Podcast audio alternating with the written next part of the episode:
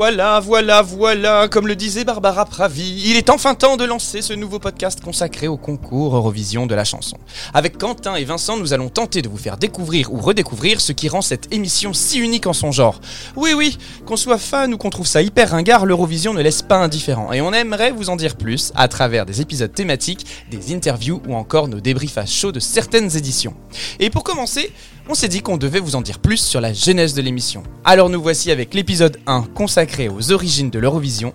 Je m'appelle Thomas, bienvenue dans 12 points Finally, our 12 points go to Our 12 points. the 12 points. The 12 points Nos 12 points. 12 points. Go to. go to Go to Malta, Estonia, Iceland. l'Ukraine, Espagne, Italy, United Kingdom. Austria, France. Et ça y est, on est parti dans ce nouveau podcast euh, 12 points avec mes amis Quentin et Vincent, bonjour Bonjour, Thomas. Ah, je suis ravi et tout fébrile parce que c'est la toute première fois qu'on enregistre ensemble et on va parler euh, aujourd'hui euh, de l'histoire de l'Eurovision. Mais avant ça, j'aimerais bah, du coup qu'on se présente vu que c'est notre première émission, que chacun puisse euh, donner ses, ses domaines d'expertise à travers ce sujet qui, j'espère, va intéresser beaucoup. Alors Quentin, pour commencer par toi, ordre alphabétique. Eh bien, bonjour à toutes et tous. Euh, donc, moi, je suis professeur de sciences économiques et sociales. Et Ah oui. bon? Et oui. Et euh, j'ai notamment fait un, un petit devoir de recherche euh, il y a quelques années sur l'Eurovision, d'un point de vue géopolitique et sciences politiques. Et donc, ça va être un peu mon, mon cheval de bataille dans ce podcast. Ça va être l'aspect politique, géopolitique lié au concours. Toute l'expertise euh, historique euh, du concours, Exactement. ce sera Quentin. Et Quentin a une particularité, c'est qu'il porte des lunettes, pour ceux qui ne le voient pas en ce moment derrière. Voilà. C'est pour ça qu'il est professeur d'ailleurs. Absolument. Exactement. Et j'ai Vincent, ma veste en tweed. Non. Avec des Et des coudières. Eh bien moi c'est Vincent, je suis comédien chanteur. Je n'ai pas de lunettes et je n'ai pas de veste en tweed à coudière. Euh, moi mon domaine d'expertise du coup sur ce podcast sera surtout la voix, la musique, euh, les chanteurs les chanteurs et les chanteuses, enfin tout ce domaine un peu, euh, un peu artistique en tout cas qui fait l'Eurovision et qui a toute mon attention. Et qui nourrit de nombreuses passions Bien sûr, évidemment. Et du débat enflammé. euh, Tout chaque temps. année. Chaque année. Absolument. Et ben moi, ben, c'est Thomas. Je n'ai aucune expertise sur le concours, si ce n'est que je suis un téléspectateur assidu chaque année du concours. Et enthousiaste. et enthousiaste. Et je vais euh, servir de- d'intervieweur du coup sur nos deux experts quand on abordera les différents sujets. Donc bienvenue dans 12 points. On va commencer du coup ce premier épisode en vous racontant l'histoire de l'Eurovision.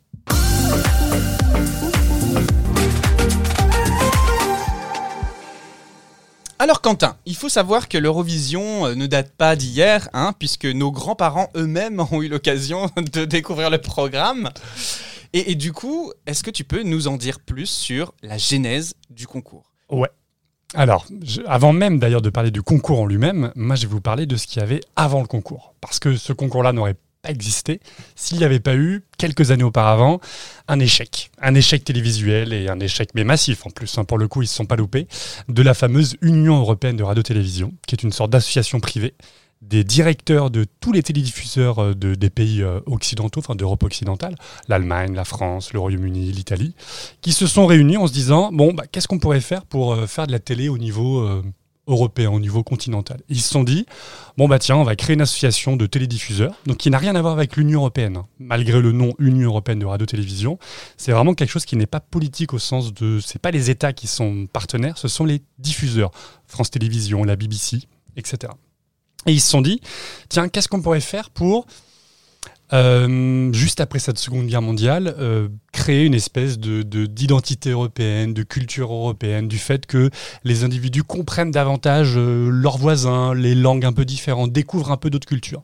Et donc ils ont commencé à, par, par cette fameuse semaine Eurovision où en fait tous les télédiffuseurs pouvaient diffuser et pouvaient mettre dans une, comme une base de données des programmes télévisés que par exemple la France filmait et que les Pays-Bas, s'ils étaient intéressés, pouvaient reprendre et diffuser dans leur propre pays. C'était un genre de Netflix avant l'heure. C'est une, une, une, ouais, une forme de, de Netflix avant l'heure, ou sauf que là, du coup, ça serait pan-européen, vraiment. C'est euh, tous les pays produisent euh, certains programmes culturels, de l'opéra, ils filment de l'opéra, ils filment du théâtre, ils filment des concerts, etc.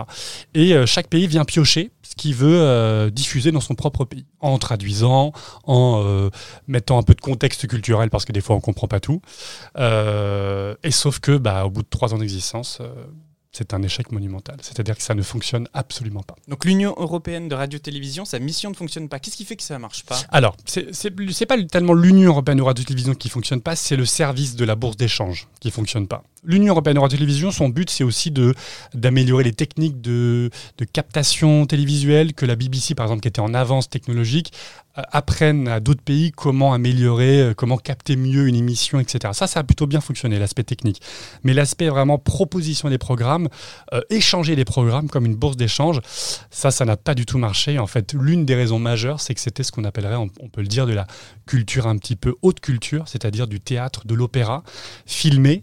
Donc, par exemple, un opéra néerlandais filmé et qui ensuite est diffusé en France et bah, le public en fait ne comprenait pas. On- souvent les opéras ou les théâtres ou les spectacles de théâtre sont liés à des contes, sont liés à des histoires ancrées le plus souvent nationalement et en fait ça ne, ça ne, ça ne prenait pas. Les audiences étaient catastrophiques et pendant de longues années ils se sont dit bon bah on ne sait pas quoi faire. De longues années. Ça veut dire que euh, l'Union européenne de radio-télévision a été créée quand exactement? Tu Donc- nous parles d'après-guerre? Ouais, l'Union européenne de radio-télévision s'est créée en 1950 Mhm. Et au fur et à mesure, la bourse d'échange, cette fameuse bourse d'échange a été créée dans les années 53. Et 53, 54, 55, pendant les trois premières années, ça fonctionne pas du tout. En termes, en tout cas, de succès d'audience. Ça ne fonctionne pas. Les seules choses qui fonctionnent et qui, se transmettent bien et que- où les pays vont bien aller chercher dans d'autres pays des programmes, ce sont des reportages. Des reportages d'information. Exemple, c'est comme si aujourd'hui, euh, la France diffusait, le, ou l'Italie diffusait un, un reportage d'Élise Lucet. Par exemple, ça, ça, on peut le faire. Ça, on peut le faire. Une, quand une enquête est menée par, euh, je sais pas, une télévision allemande, la France pourrait très bien aller la chercher alors, en, la, en la traduisant, en mettant des sous-titres, comme fait Arte par exemple, euh, en échangeant comme ça des programmes. Ça, ça a fonctionné, mais l'aspect culturel n'a absolument pas fonctionné. Alors ok, très bien, c'est une bourse d'échange de programmes, mais à quel moment euh, on, met en place une, solution technique de diffusion live? À, que- à quel moment en fait l'Union européenne de radio-télévision réfléchit à la diffusion de programmes et, se, met en place pour cela? Bah justement, en fait, tout est parti de quelque chose qui a été un peu improvisé. Donc en 1953, il s'est passé un événement euh, qui est relaté d'ailleurs dans une série Netflix, pour encore parler de Netflix, sur le couronnement en fait de, euh, de la reine. Ah, je, la, je connais, Reine Elisabeth Tu la II. connais Voilà. Je sais quelque chose. Eh bien Vincent, tu peux dire merci à la reine Elisabeth II, puisque son couronnement a peut-être permis, si on remonte, si on, on détricote un petit peu, peut-être que sans la reine Elisabeth II, il n'y aurait pas eu d'Eurovision. Tu veux dire que le couronnement de la reine Elisabeth a été le premier programme de télédiffusion en, En direct? Ouais, c'est-à-dire que la technologie qui a été utilisée, en, qui, s'appelait du coup justement la technologie Eurovision, a limite d'ailleurs été improvisée en trois jours. C'est-à-dire ils se sont dit, donc c'est la BBC qui filmait, en disant bah on veut transmettre ce programme télévisuel mais en direct. Pas, pas six heures après pour que le journal français diffuse à 20h ou dans d'autres pays, on veut le diffuser en direct. Et donc ils ont fait des câblages entre pays pour faire un réseau, mais vraiment à l'arrache. Eh hein. Michel, si on tend un fil entre Paris et Pékin. C'est un peu ça, c'est un peu ça. Ça s'est vraiment organisé un peu à l'arrache. D'ailleurs, je crois que les Pays-Bas n'ont jamais reçu le signal, c'est-à-dire que ça n'a pas abouti jusqu'à leur pays. La France l'a reçu, euh, l'Italie l'a reçu aussi, l'Espagne aussi. Euh, mais voilà, en gros, c'est un réseau vraiment qui s'est organisé à la hâte, vraiment en quelques jours, en se disant bah tiens, il y a un événement historique, le couronnement de la reine. On va euh, essayer de diffuser en, en Eurovision, donc euh, C'est là que naît européen. le terme Eurovision. Ouais. C'est à ce moment-là, au couronnement de la reine Ouais, alors ré- rétrospectivement, Ouais. on va le nommer Eurovision à ce moment-là, mais euh, le terme apparaît quelques semaines, quelques mois après, après le couronnement. Mais c'est vraiment, du coup, c'est vraiment une sorte de coup de poker en se disant, vas-y, on, on se met un défi, on a deux semaines pour prévoir euh, ce truc, on va essayer. Sauf que c'était qu'il y avait quand même des défis techniques un peu, un peu complexes parce que tous les pays ne diffusaient pas euh, le signal radio-télévisé dans la même euh, fréquence. Comme les radios avec euh, différentes fréquences, bah, sauf que là, le- le- les câbles les câbles télévisuels ne diffusaient pas dans la même fréquence. Donc, ils ont dû faire des machines pour adapter le flux pour que ça soit bien capté en France. Sinon, la manière dont diffusait la BBC, bah, on n'aurait pas pu le recevoir et le diffuser tel quel en France. C'est toujours pareil, en fait, il te manque toujours un câble quelque part. En fait. Moi, j'ai jamais le bon câble pour mon ordi, pour mon téléphone. Je suis là, genre, ah mince, il manque le câble HDMI avec une entrée USB. Oui, mais oui, finalement, en fait, les problèmes sont les mêmes aujourd'hui. hein. Sauf que là, imagine bien que ça a été fait vraiment organisé à l'arrache. C'était vra- C'était vraiment ça l'idée. Et ça a fonctionné. Ça a cartonné puisque du coup c'était l'un des premiers événements, enfin c'était d'ailleurs le premier événement télévisuel pan-européen, on va dire. Euh, on n'a pas d'estimation de l'audience. Le fait est que en instant T, vraiment diffusé en direct, c'est le premier événement majeur qui a permis euh, de, de montrer que cette technologie fonctionnait surtout, que ça fonctionnait. Et c'est suite à ça où du coup l'Union européenne de radio-télévision s'est dit bon bah on va en faire, on va diffuser d'autres programmes. Et c'est pour ça après qu'on va diffuser des opéras, diffuser soit en direct, soit en différé. C'est-à-dire tu peux faire du direct, mais tu peux aussi se dire bon bah je l'enregistre et euh, viens piocher le, le télédiffuseur qui veut venir piocher telle ou telle émission. Et la, la- la technologie qui a été apportée par euh, l'Union européenne de radio-télévision, du coup, étaient les seuls à, à- à ce temps-là à être capables de diffuser euh, sur le continent européen? Ouais, c'était Euh, les seuls. C'était les les seuls, ouais, parce que c'était notamment la BBC qui avait vraiment une avance technologique majeure euh, au début du, du- enfin, au début de la décennie des années 50. C'était vraiment parce qu'ils avaient, déjà un petit peu d'avance, notamment radio. Euh, c'était le, le- le consortium de télévision le plus fort, euh, enfin le plus puissant au niveau européen. Euh, donc ils avaient des moyens techniques que la France même n'avait pas à l'époque. On a vraiment tout perdu avec le Brexit. hein. Bon, on avait après on a eu le RTF, donc ça va, on a rattrapé un petit peu le, le retard. Donc 1953, le couronnement de la reine. Merci Elisabeth. God save the Queen. S'il vous plaît. Sans elle, pas de revision. hein, donc faut pas trop critiquer les Anglais. Il faut pas qu'ils partent. D'ailleurs, nous précisons que cet épisode est enregistré en été 2021 et qu'à l'heure actuelle, la reine est toujours vivante. oui, c'est vrai. Il faudra faire un disclaimer, tu sais, au début d'épisode si jamais il se passe quelque chose. Ah mais c'est passionnant de savoir du coup que c'est juste sur un coup de poker ou en tout cas un coup de stress qu'en trois jours, les mecs ont réussi à développer euh, une technologie qui n'existait pas à l'époque Ouais. euh, pour pouvoir arriver à diffuser un programme en direct. Et ça amènera nécessairement à ce qui nous anime aujourd'hui, c'est-à-dire l'Eurovision, mais on va y venir dans la deuxième partie de ton débrief, juste après une première chronique. C'est l'instant. You. Elodie Elodie. L'instant. You. You. L'instant. You. You. C'est l'instant. You. Gossuin. C'est l'instant Elodie Gossuin. Alors l'instant Elodie Gossuin, qu'est-ce que c'est Vincent? Nous rappelons que c'est une chronique qui sera régulière dans notre émission hein, et que vous retrouverez avec plaisir, je l'espère, à chaque épisode.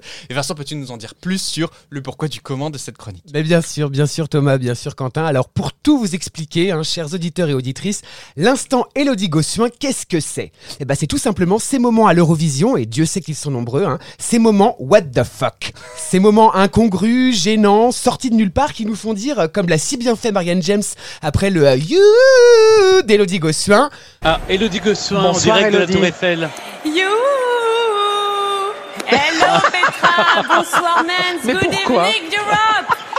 Mais pourquoi? Mais oui, c'est ça, mais pourquoi? Hein Et alors donc, pour lancer ce premier instant Elodie Gossuin, j'ai décidé de vous parler d'un des moments les plus what the fuck de l'Eurovision parce qu'il compile à lui tout seul une somme incommensurable de moments what the fuck. J'ai bien sûr nommé le fameux Love Love Peace Peace.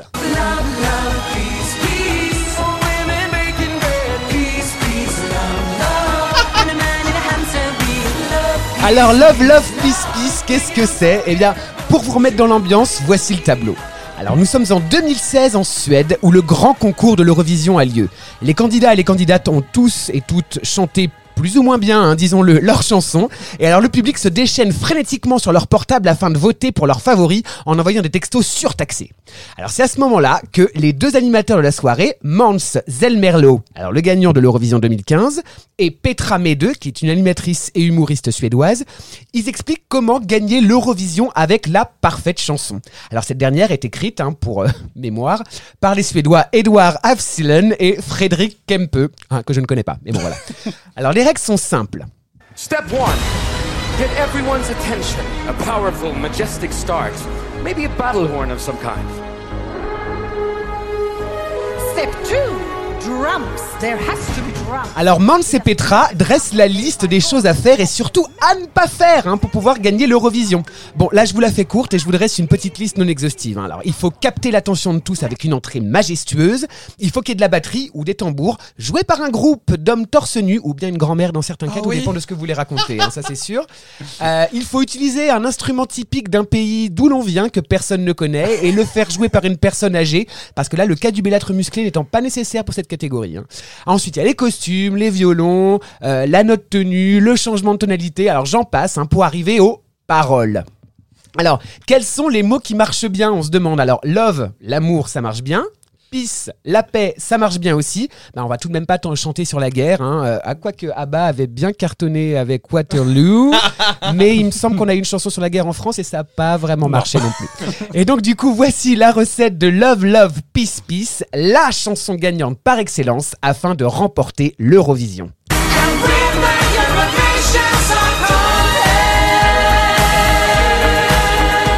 Bah alors le reste de la performance est une compilation de clichés plus savoureux les uns que les autres que l'on peut retrouver chez tous les chanteurs et les chanteuses, avec en prime une collection de tout ce qu'on a pu voir de plus what the fuck dans les performances passées de l'Eurovision, dont nous ne manquerons pas de faire référence tout au long des épisodes futurs de ce podcast.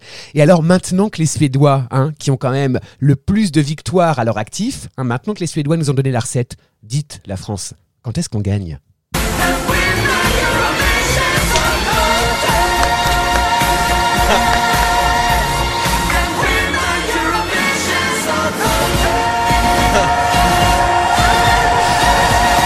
Bravo, Bravo Magnifique. c'était magique. Mais quel moment what the fuck parce que tu sais que j'ai regardé du coup cette chanson en boucle pour préparer du coup les jingles de ce moment. Mais c'est incroyable, je ne me souvenais pas de ce passage. Mais qu'est-ce qu'ils sont drôles les Ils Suédois sont quand même. C'est Oui, super bien fait. C'est C'est extrêmement bien fait, extrêmement bien produit. Il y a un monde incalculable sur scène. Je vous invite hein, réellement à aller voir du coup cette vidéo de Love Love Peace Peace par, Mans et Petra. Et euh, vraiment, c'est c'est un moment incroyable d'anthologie. What the fuck Ah, c'est Ouais. un, vrai moment d'Eurovision pour le Ah oui, mais c'est vrai, vrai que ça fait un cocktail, hein, parce qu'il y a l'ordi, il y a la, il y a la, oui, oui. la roue du hamster, tout, tout est sur scène en même temps. Enfin, on en- vraiment, on en prend Il y a plein un les yeux. non, c'est fabuleux. Voilà, le premier instant. You Bravo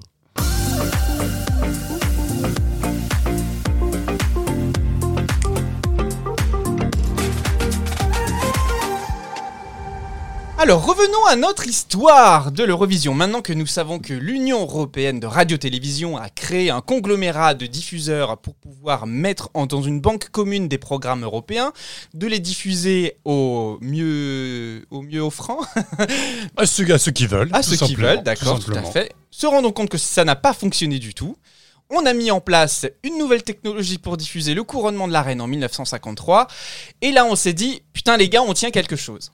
Alors, il y, a- un peu de ça, mais c'est surtout vraiment la première idée, c'est que l'échec vraiment quantitatif et qualitatif de- de- des programmes euh, échangés ou que les pays sont allés chercher euh, dans d'autres pays, l'Union européenne de radio-télévision se dit bon bah qu'est-ce qu'on fait? Parce qu'on a quand même on a, une instance, hein, on a une technologie, on a une technologie, la fameuse technologie Eurovision, on a euh, tout un tas de pays qui sont partenaires, mais et si on produisait notre propre programme? Plutôt que de demander, plutôt que d'attendre que ça soit la France, donc France Télévisions ou l'ORTF à l'époque, qui propose certains programmes, ou la BBC qui propose certains programmes, l'Union européenne de radio-télévision se dit, eh, tiens, et si on produisait notre propre programme télévisé, et que tous les pays qui sont dans cette euh, euh, Union européenne de radio-télévision pourraient participer et pourraient euh, le diffuser? Et donc là, ils, se, ils creusent les méninges. Il y a différents projets qui sont, qui sont mis en avant. Est-ce qu'on fait un truc sur de la musique classique? Est-ce qu'on fait un truc sur du chant d'opéra? Est-ce qu'on fait quelque chose sur de la musique populaire? Et ils se disent, bon, bah, ce qui, ce qui peut marcher pour notamment atteindre le, le public, on va dire, en tout- les masses populaires, c'est comme ça qu'ils les, les appellent à l'époque, vraiment le grand public, tout Les simplement. bœufs? Les bœufs La ménagère, si tu veux, la ménagère Voilà, des années ça. 50 la, la responsable, non, la, la responsable des achats de son nouveau nom. La mère de famille. Exactement. Euh, mais surtout la famille. Vraiment, c'était ça leur cible. Et ils se sont dit, qu- qu'est-ce qui peut vraiment unir euh, un public, fédérer un public européen? Ils se sont dit, c'est la chanson populaire. Chanson populaire au sens de, euh, bah, comme la chanson française, mais il y a aussi la chanson italienne, etc. Donc la, la musique accessible. Donc, vous voyez, on quitte totalement l'aspect haute culture, l'opéra, le théâtre, tout ça, c'est terminé. Ça, n'intéresse plus en fait l'Union européenne de radio-télévision en se disant ça ne marche pas, c'est trop ciblé, c'est trop élitiste, ça n'a pas marché. Donc voilà, ils se, les années 53, 54, 55, ils se disent qu'est-ce qu'on fait? Et donc ils préparent pendant deux ans le concours Eurovision de la chanson, qui était appelé donc la première année le Grand Prix Eurovision de la chanson européenne. Un nom, euh, vraiment un globi-boulga, on met tout On dedans. peut. On met tout dedans. Le Grand Prix, le concours Eurovision de la chanson, donc Eurovision la technologie de la chanson européenne. On rappelle quand même que c'est au niveau européen.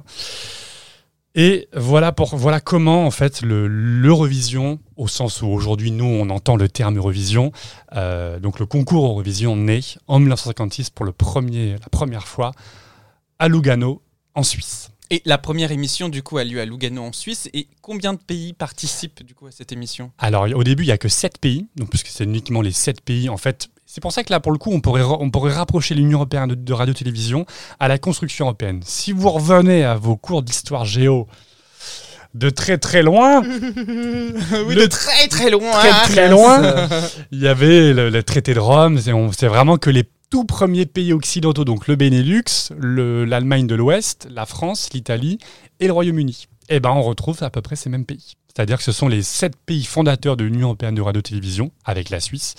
Euh, j'y reviendrai, on y reviendra un- une autre fois sur, sur Marcel Besançon, le créateur justement. Ah, je le connais. Besançon, Euh, non, Marcel. Marcel Voilà, donc c'est les six pays, euh, les sept pays, les sept premiers pays qui se réunissent, qui sont les fondateurs de l'Union européenne de radio-télévision, et chaque pays peut envoyer deux chansons, enfin envoie deux chansons, chantées ou non par la même artiste. Ce qui fait que c'est un format un peu atypique par rapport à ce qu'on connaît aujourd'hui. Par exemple, la France a envoyé deux artistes différents, la Suisse a envoyé le même, la même artiste, mais avec deux chansons différentes. Et voilà, et chaque pays fait un choix un petit peu différent à ce moment-là. Alors, tu nous parles de Marcel Besançon. Euh, Est-ce que tu peux nous en dire plus sur ce mec? C'est quoi son rôle euh, dans la création de l'Eurovision telle qu'on la connaît aujourd'hui? C'est littéralement Mister Eurovision. C'est lui, C'est vrai c'est lui. Avec l'écharpe et tout Avec l'écharpe. Alors, il était moins sexy, euh, moins sexy que Mount Temerlove. Je suis d'accord, même si lui, c'est le nouveau Mister Eurovision. Euh, donc, ouais, c'est en fait, Ah c'est oui. le, c'est le président de, euh, de la radio-télévision suisse. Euh, donc, en fait, c'est c'est l'équivalent de- du président de France Télévisions, mais pour la Suisse. Et c'est lui qui, du coup, à la fin des années 50, à la fin des années 40, au début des années 50, c'est son initiative. C'est vraiment son idée. C'est son bébé, l'Union européenne de radio-télévision. La technologie Eurovision, c'est son bébé. Euh, c'est vraiment lui qui va essayer de contacter et de créer ce consortium européen de radio-télédiffuseurs. C'est vraiment lui le père fondateur euh, de l'Union européenne de radio-télévision. Qui existe toujours aujourd'hui? Oui, il existe toujours. Bah, le, cette- euh, Alors, lui, oui Mais l'Union européenne de Ah oui. radio-télévision Ah bah, aujourd'hui existe toujours. Absolument. Et elle toujours. permet, au-delà de la diffusion du concours Eurovision de la chanson, de diffuser, j'imagine, d'autres programmes. Oui, alors en fait aujourd'hui, a maintenant, maintenant l'UER a vraiment euh, élargi sa palette d'activités. Premièrement, donc, elle produit l'Eurovision. Deuxièmement, c'est toujours, encore et toujours une, une association technique et professionnelle. C'est-à-dire que par exemple, l'UER va aider certains pays membres à améliorer la qualité de diffusion et la, la, la manière de mieux filmer avec des meilleures caméras, etc., des meilleures technologies, des technologies accessibles pour moins cher pour certains pays qui ont moins de revenus que la BBC ou France Télévisions. Et surtout maintenant, son cœur de métier, c'est plus tout ça, ce sont les droits télévisuels. C'est-à-dire que l'Union européenne de radio-télévision achète les droits télévisuels des grandes compétitions sportives, par exemple les Jeux olympiques, euh, la Coupe du Monde, et ensuite, parce que ça permet en fait de faire des économies d'échelle, d'acheter pour les droits de télévision, euh, de, télédiffusion pour tout le continent, et ça fait moins cher pour chaque pays ensuite de racheter sa cote-part pour, bah tiens, moi maintenant je rachète à l'Union européenne de radio-télévision mon droit pour diffuser les Jeux olympiques à Pékin, ou, le, ou, à, Tokyo actuellement. D'accord. Donc en fait, euh, aujourd'hui, si en France on voit sur TF1 la, la- la- l'euro par exemple, euh, c'est, le, le- le canal de diffusion, c'est l'Union européenne de radio-télévision. Alors, c'est pas le canal de diffusion, c'est plutôt que c'est une entité, une entité continentale qui a racheté c'est juste de la de gestion gros. de droit. Exactement. Et en fait, c'est parce que en fait, plus tu es gros dans, plus tu es un gros acteur Forcément. en achetant ces droits télévisuels, plus tu peux imposer ton prix. en disant bah là, moi j'achète pour tout le continent européen. Donc en fait, tu fais des économies. Et tu fais faire des économies ensuite à tes pays membres qui, eux, vont racheter uniquement leur code-part de droit français, de droit belge, de droit suisse. Et ils vont pouvoir payer moins cher que si c'était la France toute seule qui allait négocier, ou France Télévisions toute seule qui allait négocier auprès du CIO. Je voudrais, euh, à télédiffu- enfin, je voudrais diffuser euh, les compétitions de Tokyo. Ça lui reviendrait plus cher de faire ça. Je comprends mieux du coup un aspect par rapport à ce qui caractérise aussi l'Eurovision et finalement les programmes qui sont produits par l'Union européenne de radio-télévision, qui est ceci. thank you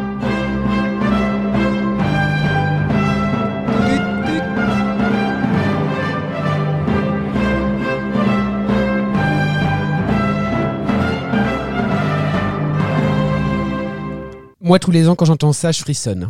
Ah mais on est d'accord que ça c'est l'identité même de l'Eurovision. C'est ce, ce, ce Tédéum de, de Charpentier, en fait, qui est en introduction du programme et qui, au-delà de l'aspect sonore, a un, a un vrai rôle technique par rapport à la diffusion des programmes. Est-ce que tu peux nous en dire plus, Quentin? Ouais. En fait, c'est le, c'est un signal sonore et télévisuel, et même ma- maintenant du coup satellitaire, pour que tous les télédiffuseurs se calent sur le flux de vidéos, donc là de radio-télé qui, qui est diffusé par exemple pour l'Eurovision, pour que tous, les, tous les pays membres, tous les télédiffuseurs se captent en fait le même flux et puissent le diffuser en fait au même moment, en même temps, partout en Europe.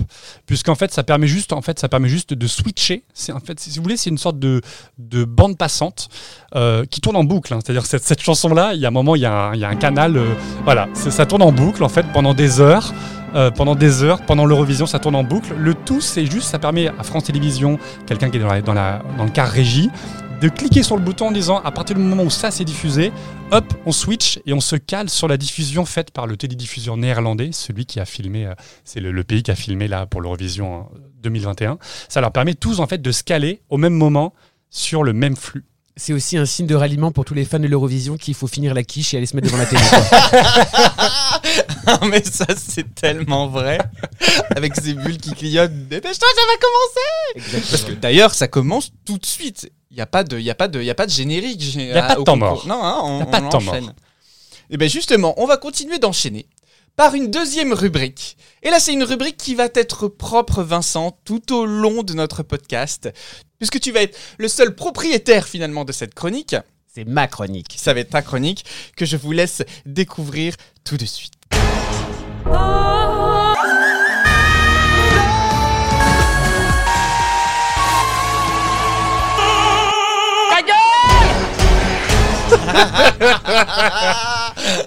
Quelle belle introduction, merci Thomas. Et donc, si vous ne l'avez pas deviné, eh bien, c'est le billet spécial hurleuse. Alors, une hurleuse, hein, qu'est-ce que c'est? Elles sont nombreuses à l'Eurovision. Qu'est-ce que c'est? C'est ce que j'appelle affectueusement une femme, ou un homme hein, d'ailleurs, qui par définition hurle, bugle, crie, envoie du pâté quand il ou elle chante. Alors, euh, ça peut être fait plus ou moins joliment, hein, plus ou moins avec de l'intelligence. Et, d'ailleurs, je parlerai beaucoup dans cette chronique et en général hein, de gens qui chantent bête, hein, à savoir qui ont euh, une utilisation non émotionnelle de leur voix, qui vont crier pour crier, alors qu'ils seraient peut-être plus sensibles et sensés de se à ce moment-là. Alors, on va parler de voix de poitrine et de voix de tête, et pour vous la faire ultra courte, on va dire que la voix de tête est majoritairement utilisée dans l'opéra et que la voix de poitrine est majoritairement utilisée dans la comédie musicale. On parlera aussi de voix mixte, qui est comme son nom l'indique, hein, un mix des deux techniques. Alors ce topo fait, aujourd'hui, je vais vous parler de Anya Nissen.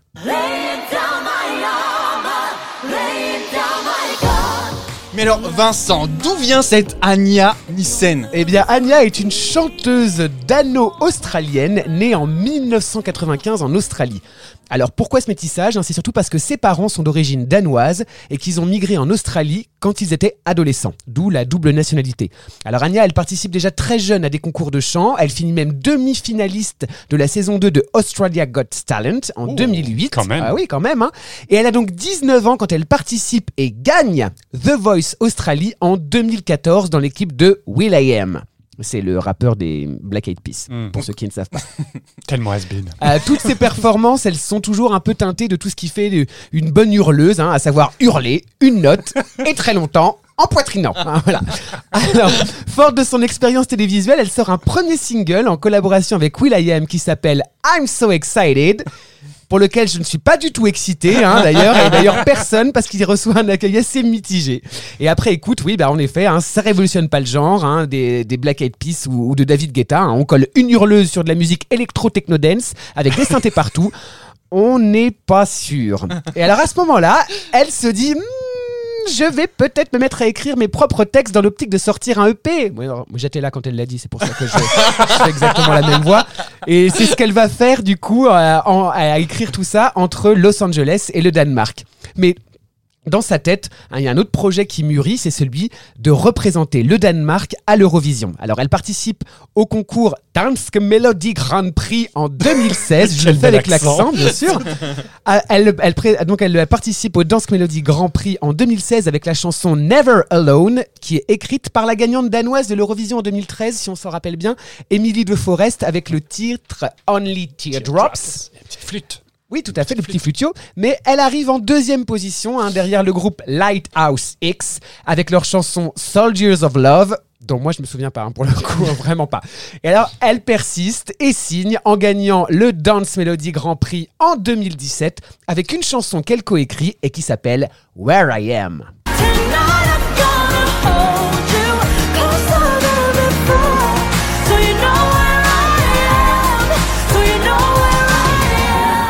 Alors, parle-nous un peu de sa performance à l'Eurovision 2017, justement. Et ben alors avec Where I Am, à savoir où je suis en franco-français, hein, on est sur une power ballade classique euh, assez bien branlée, hein, qui suit les codes attendus du, de ce genre musical. Il n'y a pas de truc qui dépasse, tout est bien rangé, le schéma il est très clair, ça fait couplet, refrain, couplet, refrain, le pont, la note beuglée.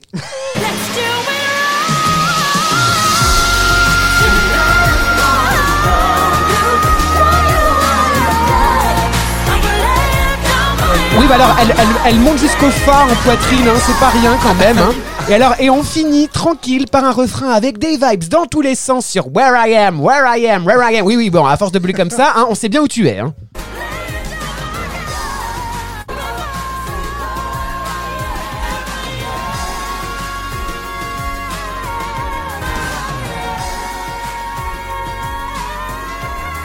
Et alors, je voudrais. Je Ça bugle, sur hein, cette ça nana, mais ça bugle, mais l'accompagnatrice aussi, hein. Ah oui, non, oui la, la- la- la choriste euh, bugle aussi, elle est un peu fausse d'ailleurs, mais bon, ça c'est pas, c'est c'est un autre sujet. Et alors du coup, au niveau de la mise en scène, hein, on- elle est complètement similaire à sa précédente chanson Never Alone, avec les mêmes mouvements de caméra autour d'elle, le même moment à genoux pour beugler comme une prière élancée vers le ciel avec flash et paillettes qui tombent. Enfin voilà. Le reste du temps, hein, on suit le texte. Elle est timide, elle est pas claire sur ses sentiments parce qu'elle a peur, gna gna. Elle est douce et fragile, gna gna. Donc on a des images de flotte derrière. Love, hein. peace, des images de flotte derrière dans les tons bleutés et hop une petite goutte qui tombe et qui fait des cercles. J'ai un petit peu froid, voilà. Bon. Hein et alors dès qu'elle laisse exploser la passion, c'est le feu, les flammes, les cotillons, les marionnettes, pom pom sur la Garonne. hein. Moi je vous le dis tout de suite. hein. Pour au final, sur ces vibes tout donné, on y va. Feu d'artifice, wind machine, robe rouge et cheveux dorés qui flottent, un régal. Ce soir-là, elle passe en dixième position et finit 20e sur 26 avec 77 points. C'est pas cool. Alors, pour le coup, moi j'ai une totale incompréhension de ce classement parce que c'est une bonne chanson, c'est une bonne chanteuse avec une bonne mise en scène. Alors certes, c'est pas très novateur, mais quand c'est bien exécuté, ben moi je dis oui. Euh, Mais alors, et, et depuis, qu'est-ce qu'elle a fait, cette fameuse Anya qui est arrivée 20 e Eh bah depuis, depuis, elle a bien sorti un EP en 2017 qui s'intitulait, je vous le donne en mille, Where I Am, hein, décidément, qui regroupe six chansons, dont Where I Am, et six chansons d'une pop assez mauvaise, avec des textes pas très bons, hein, rien de bien frétillant, dansant, mais enfin c'est pas bon quoi, enfin voilà. Alors jusqu'à ce qu'elle nous revienne l'année passée en 2020 avec ce titre Can Do This. C'est une pop électro avec une voix un peu plus maîtrisée, beaucoup moins poussée, alors qu'on écoute avec plaisir, euh, avec un cocktail à la main, en se dandinant langoureusement au bord d'une piscine ou dans un fjord danois. hein.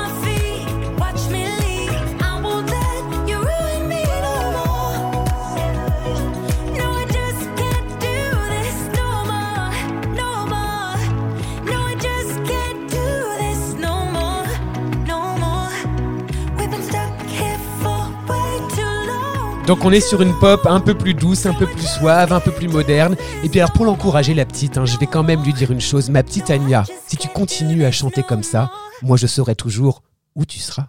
Oh, bravo C'est beau. Magnifique, magnifique. Mais on aime finalement découvrir ces hurleuses malgré tout, parce que ce sont, ce sont ces talents qui nous surprennent pendant ces émissions. Que Moi, c'est ma passion. C'est ma, c'est ma vraie. Tous les ans, je n'attends que ça, les hurleuses. C'est sa marotte. ça. C'est sa marotte. Il faut préciser quand même que euh, Anya avait un petit air de ressemblance, elle est assez doux. Non, alors ça, c'est ça, c'est l'interprétation de Quentin, mais pas du tout. Si, Vraiment. je vous invite à regarder. Il y a un petit air. Moi, je trouve qu'il y y a du lait assez doux là-dedans. Avec les dents du bonheur. Bah, en tout cas, moi j'ai appris à découvrir cette chanson et à l'apprécier. hein, comme l'autre que j'ai écouté en boucle aussi. Et je, je- suis assez, euh, assez surpris de, de- de voir que, euh, au-delà des juste des trois minutes de découverte d'une chanson, le fait d'écouter, les réécouter, les, les- les- les apprécier, ben, on se dit que bah, tout n'est pas finalement que de la merde. Ah mais non, mais, mais loin de là. très. Mais loin de là parce que vraiment les gens pensent vraiment à un concours kitsch et tout machin, mais il y a des super morceaux enfin. Bon, il y a aussi de la daube. hein. On Ah, ça. va pas se le cacher. C'est en tout cas, magnifique chronique que celle des hurleuses. Vivement la prochaine.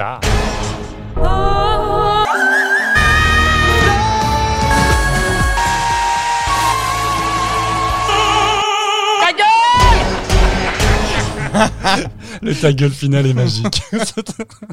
Merci Vincent, franchement c'est génial Merci, de pouvoir Vincent. découvrir. Donc Anya, rappelle-nous son nom si on veut la voir sur YouTube. Anya Nissen. Sur- 2017. ANJA, quelque chose. Where I ANJA. am. Pardon? ANJA. euh, Oui, c'est A N J A. Ouais. Oui, ça se prononce Anya. Voilà, Anya. Et elle pourrait d'ailleurs représenter l'Australie, en fait, maintenant que l'Australie est à Ce l'Eurovision. sera un autre sujet. Quentin. Ce sera un autre sujet. C'est vrai qu'on a beaucoup de questions de la part des auditeurs sur euh, pourquoi l'Australie à l'Eurovision. Eh ben, bonne question. Mais, non, on a la réponse. mais nous y répondrons évidemment. Nous y répondrons dans nos prochains épisodes. Absolument. Donc pour récapituler vite fait avant qu'on passe à la séquence de fin de nos podcasts et qui sera aussi régulière, euh, nous créons l'Union européenne de radio-télévision En, en, 1950. 1950 pour pouvoir développer une culture européenne. On a vraiment une volonté d'arriver à intégrer en fait les peuples européens qui se font la guerre depuis des siècles Ouais. à travers la culture. Incroyable, on est toujours pas trop bien arrivé depuis. Non, Mais ça n'a pas vraiment réussi. C'est vraiment l'idée de Mais c'est en cours. C'est en cours. Ouais. On s'est rendu compte que les, euh, les, les programmes un peu élitistes n'ont pas fonctionné. Ouais, dans les audiences, ça marche pas. Du coup, en 1954, décision, 55 aussi, ils y réfléchissent. On va créer quelque chose. Cette fois, l'Union européenne de radio-télévision va créer elle-même son propre programme, le concours Eurovision de la chanson. Ouais, écoute, je sais pas toi Thomas, mais avec toutes ces explications de Quentin, ça m'a donné envie de redevenir étudiant. hein. Ah oui, là, genre, oh, bah, j'aimerais bien avoir un prof comme ça, dis donc. oui mais, mais, attention parce que je, je suis un prof sévère mais juste. On vous croit. bah, merci beaucoup Quentin pour euh, cette petite explication. Merci Quentin. De rien. Nous allons passer du coup à notre dernière séquence.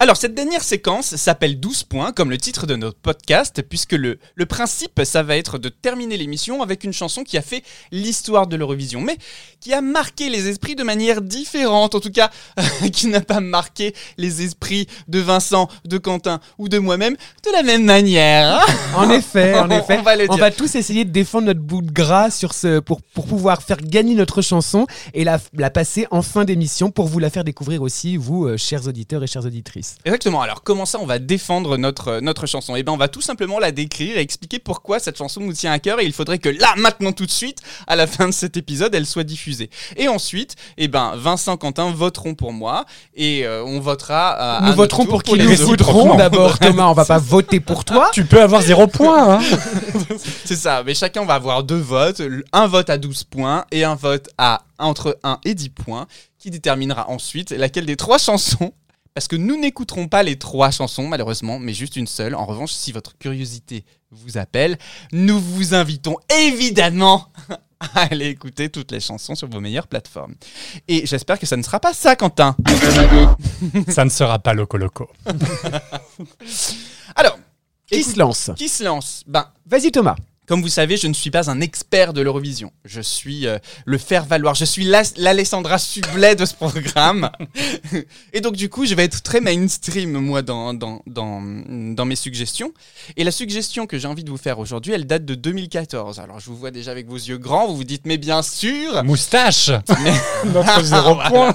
Effectivement. Pourquoi? Parce qu'en fait, euh, j'ai écouté l'Eurovision énormément. J'ai suivi l'Eurovision énormément avec euh, ma mère et mon frère et en famille quand j'étais petit. Et puis j'ai eu un passage à vide euh, de, de l'Eurovision. Et en fait, euh, la prestation de Conchita Wurst en 2014 a recréé un intérêt incroyable euh, pour, pour, pour moi pour ce concours. Et cette chanson, au-delà euh, euh, de ce qu'elle interroge sur la représentation, sur l'inclusion, sur l'identité euh, de genre, sur euh, la, la- la scène internationale, euh, c'est une chanson qui reste somptueusement bien écrite, une, or- une orchestration fabuleuse, qui sonne, et tout le monde le dit, très James Bond, avec une mise en scène incroyable, et qui aura fait gagner l'Autriche en 2014, quand même qu'on se le dise, euh, avec, avec, avec cette magnifique chanson euh, Rise euh, of the Like- Phoenix. like a Rise phoenix. like a phoenix. Rise like a Et Phoenix. cette mise en scène avec les flammes. Mais, mais oui, alors il y a- il y a- Anya aussi avait une mise en scène avec des flammes. hein. Non, mais il faut, il faut dire en plus, de- dans ce que tu as dit, Thomas, je me permets de rebondir, c'est-à-dire que l'Autriche, l'Autriche, qui Mm. est un pays ultra conservateur, assez homophobe, etc., en fait, euh, arrive avec un, un homme à barbe en robe avec une perruque et gagne l'Eurovision. C'est totalement inattendu. C'est un effet. pied de nez vraiment euh, assez frontal euh, à tous les extrémistes de, de tous bords euh, contre. euh, et d'ailleurs, il y a eu un. Il y a eu un bad buzz, enfin en tout cas il y a eu vraiment eu une vague de haine contre elle tout au long de la présélection, etc. Et donc gagner, c'est quand même, euh, c'était Un quand sacré même, tour de force. Exactement. Bah, écoutez, merci de contribuer à, à- à mon, à mon argumentaire. Ça ne veut pas dire que tu auras 12 points. Oui. Mais voilà, c'est c'est une chanson qui, moi, me marque énormément, que j'aimerais qu'on qu'on réécoute tous ensemble parce que elle est, ma- elle est juste magnifique. Voilà. Voilà pour moi. Quentin, je t'en prie. Eh bien, moi, on va repasser pas très très loin de 2014, on va aller en 2015. Donc l'année d'après, justement, l'Autriche a gagné, donc ça se déroule en Autriche. Et on va tomber sur une, euh, une femme qui s'appelle Bojana Stamenov. Ah, La petite Bojana. Bojana. Euh, c'est donc une chanteuse serbe, donc elle fait 1m65, une petite, une petite femme, mais qui envoie, qui envoie quand même du, euh, qui envoie du lourd. Elle envoie du lourd et euh, elle nous chante Beauty Never Lies. Elle fera l'objet d'une d'une chronique hurleuse. Et hein, justement. Ah, Beauty Never Lies, et donc pour moi qui ne sais rien de cette chanson, est une chanson où ça bugle alors. apparemment. Alors, ça bugle dans la deuxième partie de la chanson. ça bugle, si ça bugle. Ah bah c'est que- oui, bah enfin c'est Oui. rien de le dire. Oui, c'est euh, c'est la définition même de la fait pas, beugleuse. elle fait pas semblant. Elle y va pas par le dos de la cuillère, vous allez voir.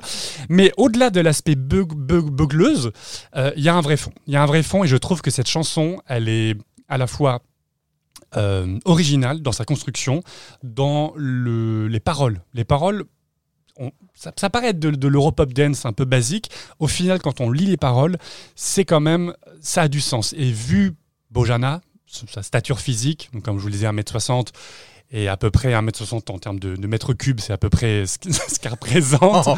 Euh, non mais voilà, et Beauty Never Lies, et je, vous- je vous lis juste quelques petits extraits de ses paroles, euh, parce que vraiment, elle, chante le body positivisme à, toute berzingue, et, ça fait du bien à entendre euh, ce genre de musique dans un style très pop, très, euh, très cool et très dynamique, avec beaucoup d'énergie. Elle nous dit par exemple, une fille éblouissante vivait dans un endroit ténébreux, en ignorant la lumière qu'elle avait emprisonnée en elle. Il a fallu des millions d'erreurs pour la conduire vers l'aube, mais elle a réussi. Finalement, je peux le dire, I'm different and it's okay. Et là, après, ça gueule. Ça gueule et ça envoie du lourd. Et on a tous envie de bouger. Et d'ailleurs, la mise en scène, qui était un peu kitsch, mais qui envoyait, qui vraiment était très dynamique. On était au comble du kitschissime. hein. Je- Il y a des, des- des tenues qui sont cachées derrière des tenues. Enfin, c'est ce qu'on n'avait pas vu depuis 15 ans à l'Eurovision. mais bon, venant de la Serbie, c'est pas choquant. Et, même elle, avec son look un peu de chanteuse d'opéra euh, Oui. viking. euh, Ah, oui, complètement improbable. Vous, vous- vous verrez ça, une sorte de grosse boule à facettes, mais qui, mais qui donne envie et qui donne la joie. Vraiment, Ah je vous là, mais- assure, c'est l'énergie, l'énergie passe à travers, à travers sa chanson. Très bien, très et bien. euh, voilà, et puis elle termine avec une, une- une petite phrase sous le masque de la honte, mon âme est en flamme. Voilà, et je trouve que j'ai trouvé cette phrase très belle. Magnifique. Ça va être dur de passer après ça. hein. ça va être dur de passer Vincent, après s'il ça. te plaît, mais- vends-moi ta chanson. Eh ben, je vais te la vendre et je vais vous la vendre d'ailleurs parce que finalement, on n'est pas si éloigné parce que moi, je vous remets dans le contexte évidemment de. euh, c'est certainement en plus mon Eurovision préférée, hein, mais qui est l'édition de 2014. Donc euh, la, même, Ah la même que la tienne, Thomas. Mais j'aurai le temps de revenir dessus euh, très prochainement. Alors moi, je vais vous parler de Tinka Kovac. Alors Tinka Kovac, eh ben c'est qu'est-ce que c'est? Ben, C'est une chanteuse. On est sur la Slovénie. Alors du coup c'est un peu exotique hein, parce que euh, on l'a pas souvent la Slovénie au concours de l'Eurovision. Hein, il faut le savoir. Et là on est sur une chanteuse assez classique mais avec une bonne voix, hein, bonne voix, une belle robe de princesse bleu roi, une flûte traversière au bec. Trois choristes femmes, dont une bien charpentée à l'arrière, un genre de bûcheronne slovène à prêter, quoi. La chanson s'appelle Round and Round en anglais.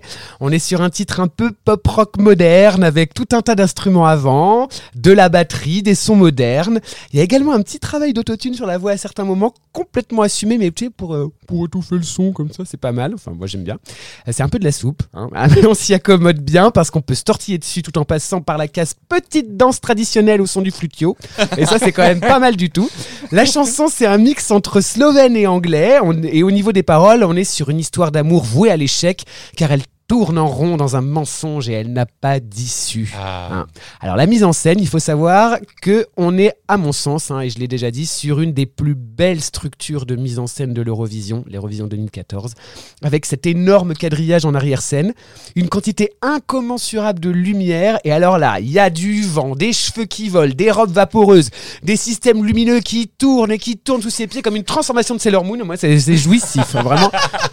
Et alors, à noter, à noter également qu'elle nous fait une dami hymne. Ah. Et alors, gardez bien cette expression en tête. Faire une. Faites une dami hymne. J'aurai l'occasion de vous parler de dami hymne et de vous expliquer ce que c'est que faire une dami hymne à l'Eurovision. Mais pour le moment, mystère.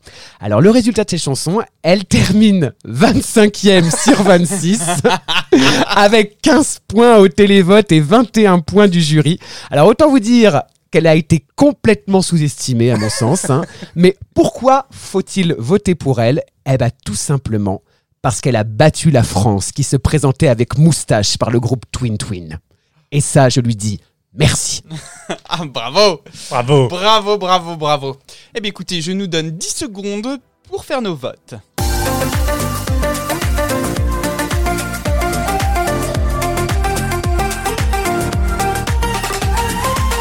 Alors, c'est le moment où on restitue nos points. Je vais commencer par mes 12 points. Hein Et les 12 points vont à toi, Vincent. Merci Thomas. J'ai très envie de découvrir cette La. Slovène. Exactement. Tinkara. Et Quentin, je te donne 6 points parce que en fait, tu m'as Oh. quand même pas mal convaincu. Merci. Et j'ai très envie aussi de découvrir ta chanson. Mais quoi qu'il en soit, de toute manière, si on ne diffuse pas la chanson de Quentin, elle fera l'objet d'un billet. Elle, c'est incontournable.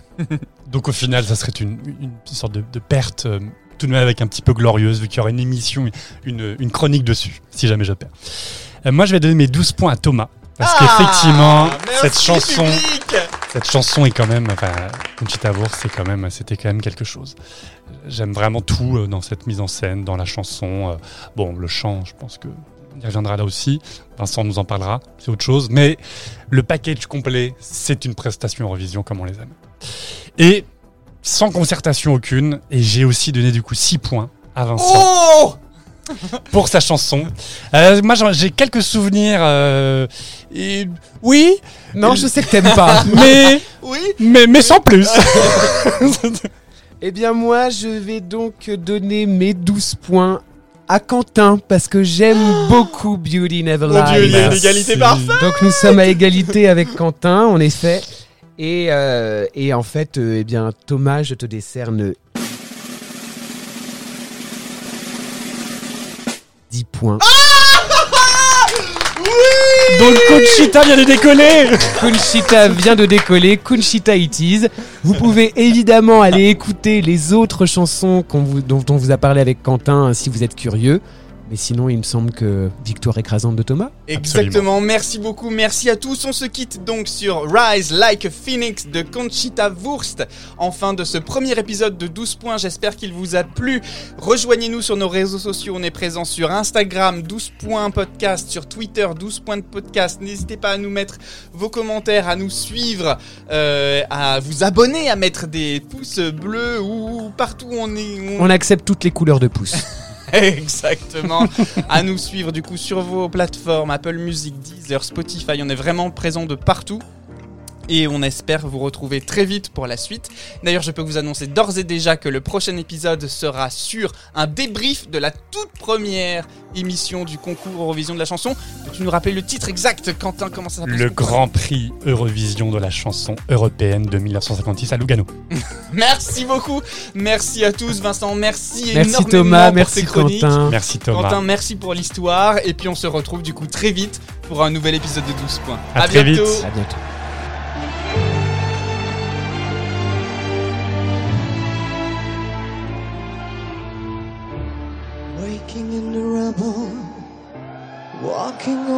Glass. Neighbors say we're trouble. Well, the time has passed. Peering from the mirror, no, that isn't me. A stranger getting nearer. Who can this person be? You wouldn't know me at all today. From the fading light of fly,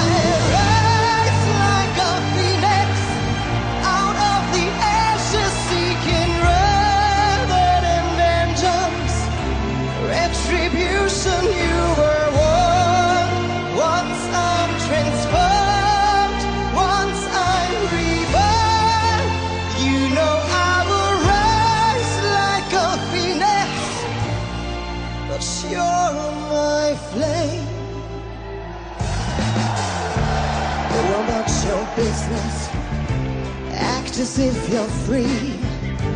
No one could have witnessed what you did to me. Cause you wouldn't know me today. And you have got to see to believe from the fading light